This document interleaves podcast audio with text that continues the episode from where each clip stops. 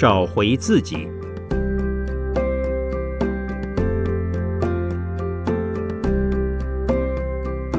圣严法师著。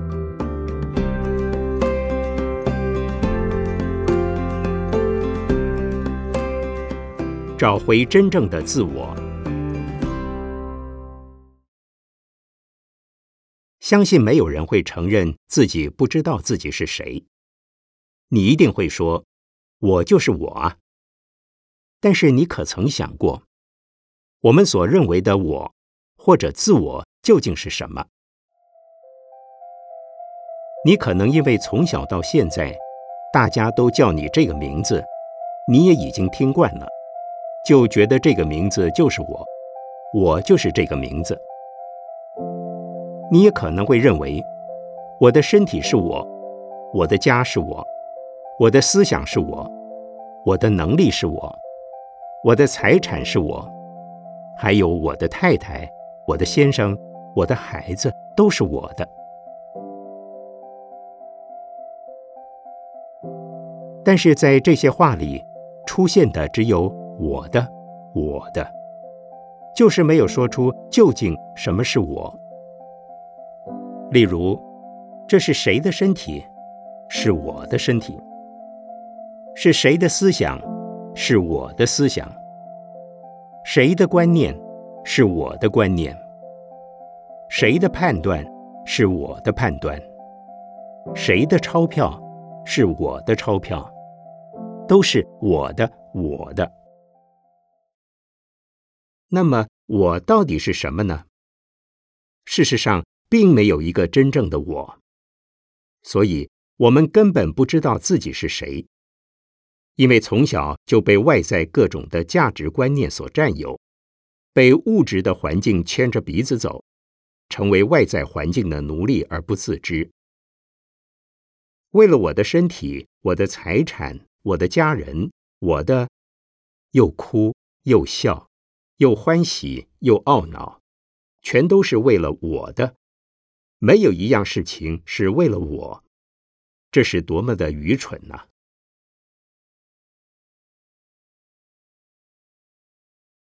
仔细想想，我们刚出生时，脑中本来没有知识、学问，也没有记忆，但是随着后天的学习，渐渐的会辨别事物的名字、形象。以及数量的多少，然后又进一步做出诸如“这对我有没有好处？对我好不好？谁是爱我的？谁是不爱我的？我喜欢什么？不喜欢什么？等等价值判断。而且在长期社会化的过程中，为了让周遭的人所接纳，也渐渐学会了抹灭自己真正的声音。掩饰自己真正的感情，于是口是心非久了，连自己真实的感觉都无法体会，也失去了辨别事物真相的能力，身心往往处在无法主宰、无法掌握的情况之下。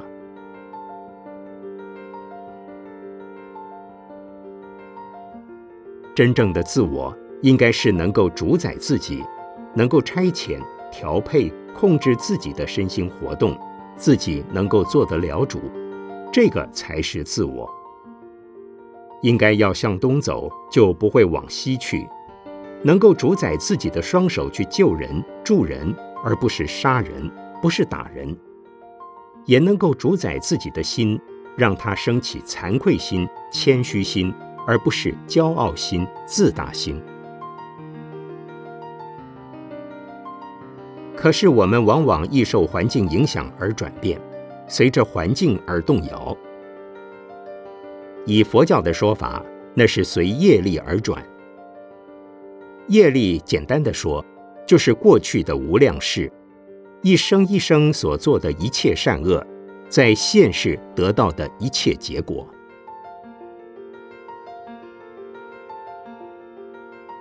我相信任何人都不希望自己变成环境的附属品，都希望做一个能够主宰自己的人，也就是不要随着业力而转。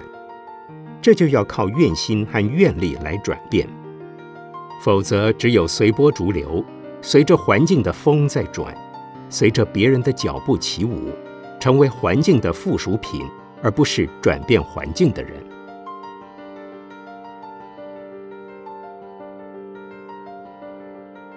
尽心尽力做自己能做的，学自己应该学的，承担自己应该承担的，尽量的付出，从中不断的修正自己，这就是找回自我最好的方法。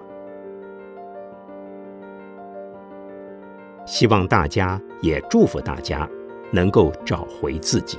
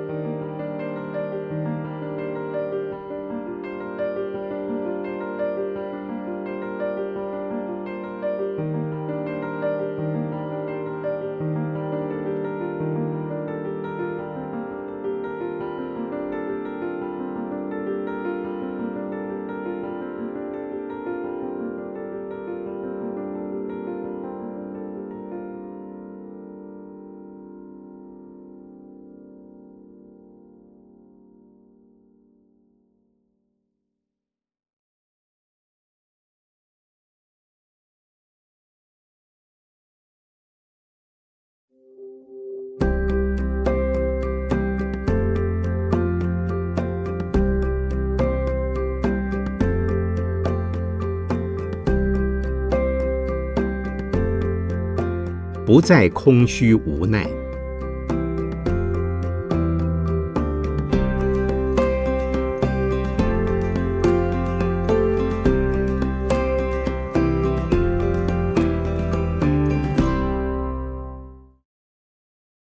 现在大部分人的生活几乎就是日复一日的上班下班，好像没有什么重心可言，内心常感觉到空洞无聊。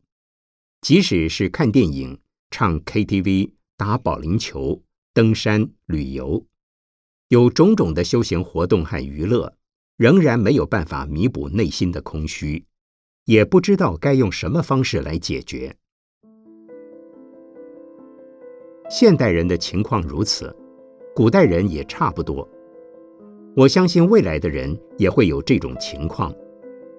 可以说，这种空虚感。是任何一个时代的人都有的。为什么会空虚？什么叫做空虚？当一个人不知道自己生存在这个世界上的目的是什么的时候，就会感到空虚。很多人日子一天一天过，好像就是为了把肚皮喂饱，让身体有地方住，满足了衣食住行所需。就觉得够了，仿佛开门七件事就是我们生活的全部。可是，当饭吃饱了，衣服有的穿，房子有的住，也有自己的车子了，日子过得虽然不是最好，但还过得去的时候，就开始思索人生究竟还有什么呢？如果找不到方向和目标，心中茫茫然的空虚感就会出现了。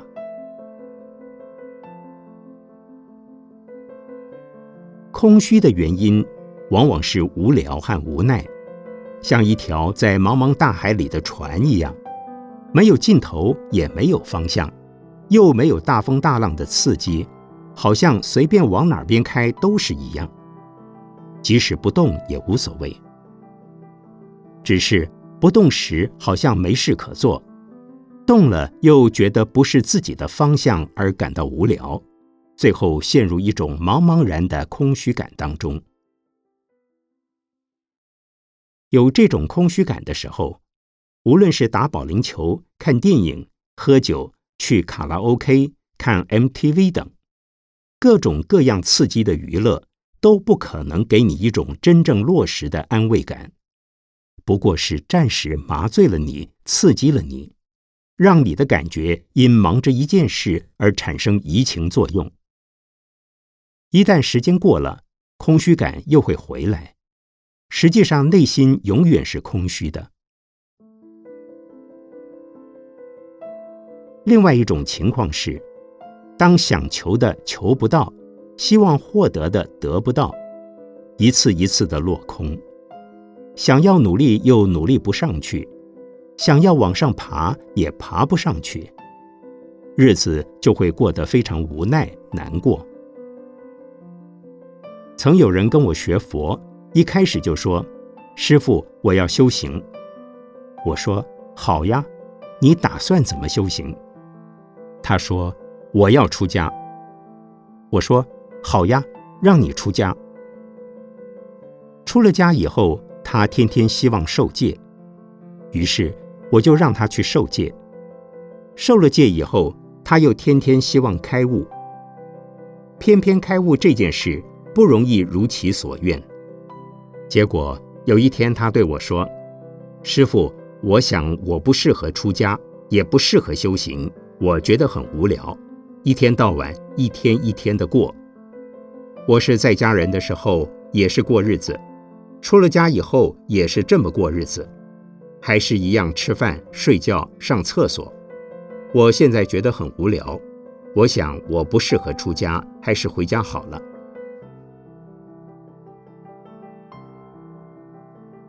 这种人的空虚无聊，就在于他不断追求一个比现在更好的东西，可是追求是没有止境的，因为永远都有更好的东西在前面。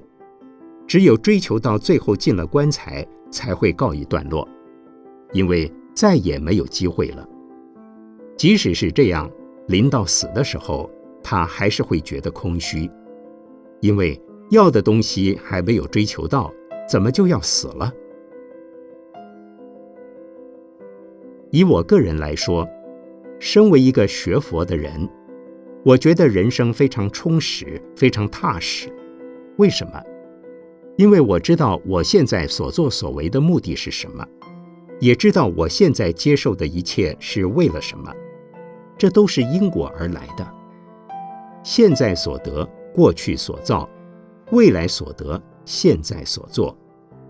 现在我得到的就是过去的因果，而我现在的所作所为，我的努力，都是为了准备好我未来的方向。当一个人的生命没有目的，欠缺意义，生活便会显得十分空虚，甚至像行尸走肉一般。我曾经说过，人生的目的是来受报还愿的，人生的意义和价值，则是在于奉献、自立立人、成己成人、增长福慧。如果真有这样的体会和这样的实践，你的生活或生命。一定不会是空虚无奈的了。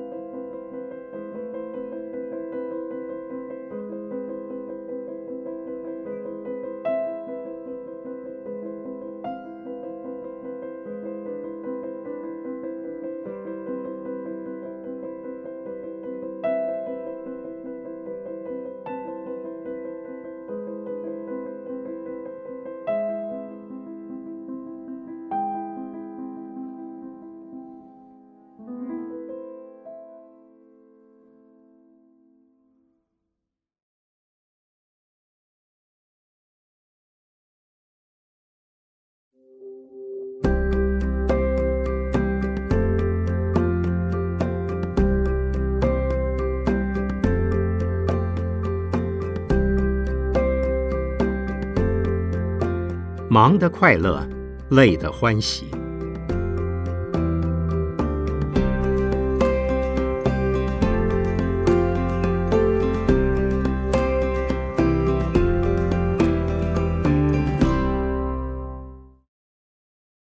各行各业，凡是想成功的人，生活都十分忙碌，往往弄得吃也不得安宁，睡也不得安宁。为了名利。一天到晚辗转在世俗尘劳中，到底我们每天这样忙碌奔波，为的是什么？在有限的生命中，我们真正应该追求的又是什么呢？而且一般人的观念都认为，为谁辛苦为谁忙，忙忙碌碌一辈子，结果是前人种树，后人乘凉。人家栽了树给我们乘凉，觉得很好；我们栽了树让人家乘凉，就觉得不划算，不甘愿。努力的成果让别人享受，好像我们就是白费功夫、白忙一场。相反的，对于享受别人努力的成果，却认为不乘凉白不乘凉，不吃白不吃，仿佛这些都是应该得的一样。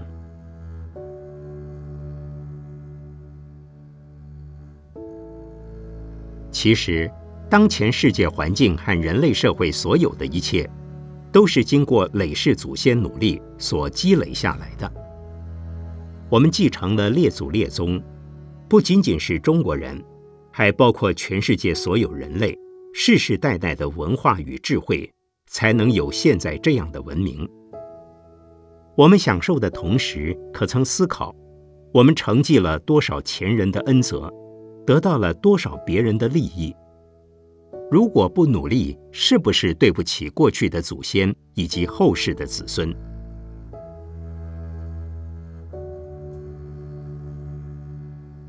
从佛法的立场来看，人生忙碌的目的应该是为了成就功德。所谓功德，讲得通俗一些，就是我们在生命过程中的成绩。那么是什么样的成绩呢？人一生的生命不过数十年，非常短暂，活动的范围能够接触到的人和事也是很有限的。但是，如果我们每个人都能努力为社会整体贡献，就会创造出全人类共同的生命价值，连带也会创造出我们所处的时代的历史价值。这就是功德，就是生命的成绩。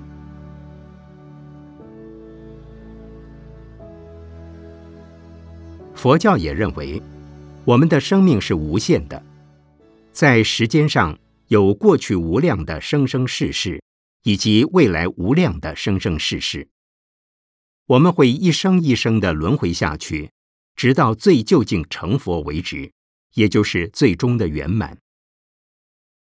在空间上，我们所处的地球、娑婆世界、三千大千世界之外，还有无量十方世界。因此，我们除了要对现在这一生负责任之外，对于过去无量生所造的种种业力，以及未来世的因缘果报，也要尽责任。而且，不仅要对个人尽责，也要对地球上所有的人类和生命体尽责。甚至对地球以外无量世界中的一切众生尽起责任来。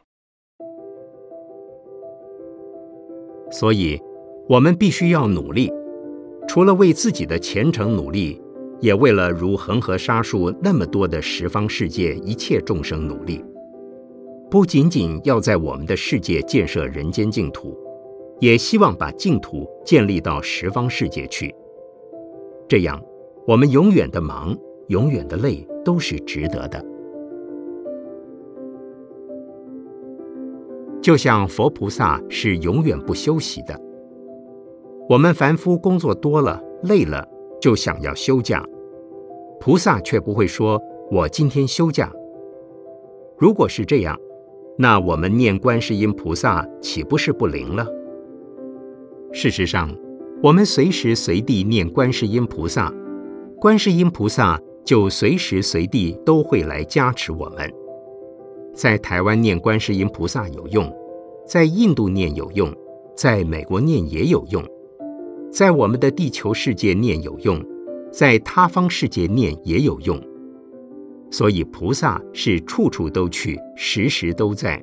菩萨是没有休息的。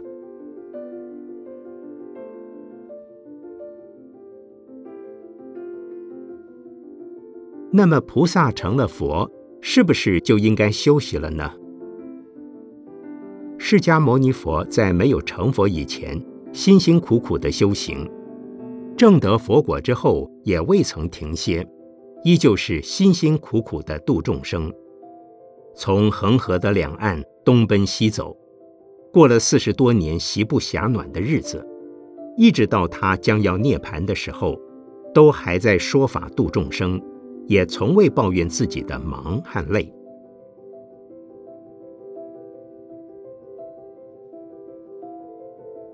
只要能做到忙忙忙，忙得好快乐；累累累，累得很欢喜。用智慧来发光，用慈悲心来发热，为了成就功德、缔造生命的成绩而忙。这样的忙碌就会有意义，就是菩萨的精神。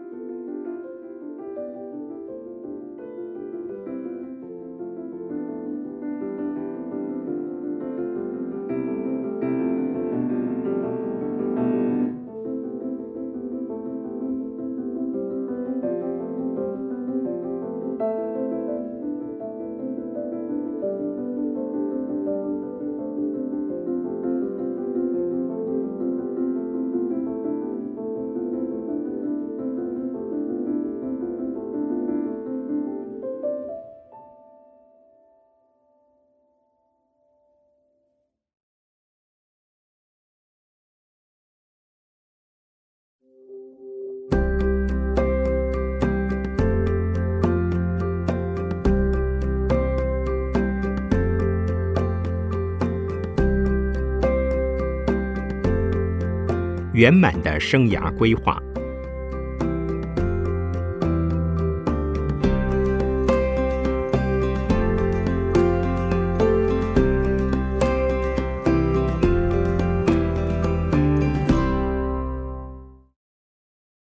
生涯规划这个名词现在相当流行，不过一般人所说的生涯规划，都只着重从生到死的这一段过程。仅就个人有限生命来做规划，对于如何达到生命的究竟圆满，就不在规划的范围之内了。从佛法的角度来看，所谓的生涯，还不仅仅是我们这一生从生到死短暂的过程，而是延续到永恒的无限无穷的生命过程。而且，大部分人的生涯规划。都太偏重外在价值，只是在知识和工作的层面上打转。正确的生涯规划应该从内在的反省做起，规划整个生命的品质，找到人生的平衡点，这才是圆满的人生规划。也就是说，真正的生涯规划应该包括有形和无形两种。有形的是外在的物质的生活形态的规划，无形的则是生命内在的涵养的成长，也就是我们的人格人品的成长。把外在的和内在的规划联合起来，才是我们这一生的生涯规划。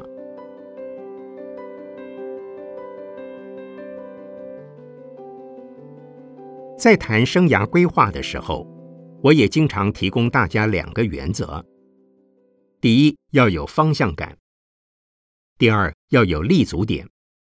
立足点与方向感是相辅相成的。一个人如果没有立足点，就没有着力处，像是没有锚的船；如果少了方向感，就像是行船在大海中，没有指北针指引方向，很容易走入歧途，非常危险。此外，从懂事开始，我们就应该有生涯规划。所谓懂事，不是以年龄为准，而是以人的心理和生理成长为标准。也就是说，当我们身心到达成熟的时候，就应该开始为自己的生涯做规划。孔子说：“吾十有五而志于学，三十而立。”四十而不惑，五十而知天命，六十而耳顺，七十而从心所欲不逾矩。但孔子讲这些话的时候，已经是成熟的大思想家了。一般十几岁的青少年，并不懂得什么叫生涯，人生的方向也还不清楚，更遑论规划了。这时候需要靠父母、学校、社会以及各种传播媒体教导青少年为自己的未来做规划，告诉他们该如何来应应未来的世界。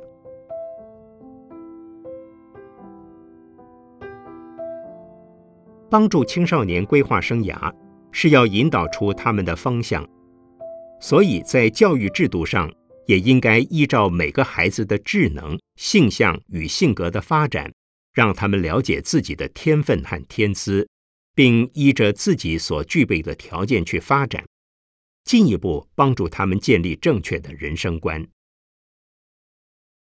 譬如说，小孩子喜欢画画。就让他朝绘画方面发展。喜欢音乐的孩子就朝歌唱或弹奏乐器发展；喜欢写作的就让他朝文艺方面发展。至于成年的人在做生涯规划，情形也是一样。一方面要了解自己的内在才能，也要了解自己的外在资源。一旦清楚自己的才能倾向，以及外在资源的多寡，就能找到人生的方向，做好生涯的规划。当然，每个人的体能、智能不同，环境、教育条件不一样，所以并不是在什么年龄就一定得要做什么。生涯规划也不一定要跟别人一样，但是至少一定要有方向感。这样才会知道自己努力的方向，未来要往哪里去。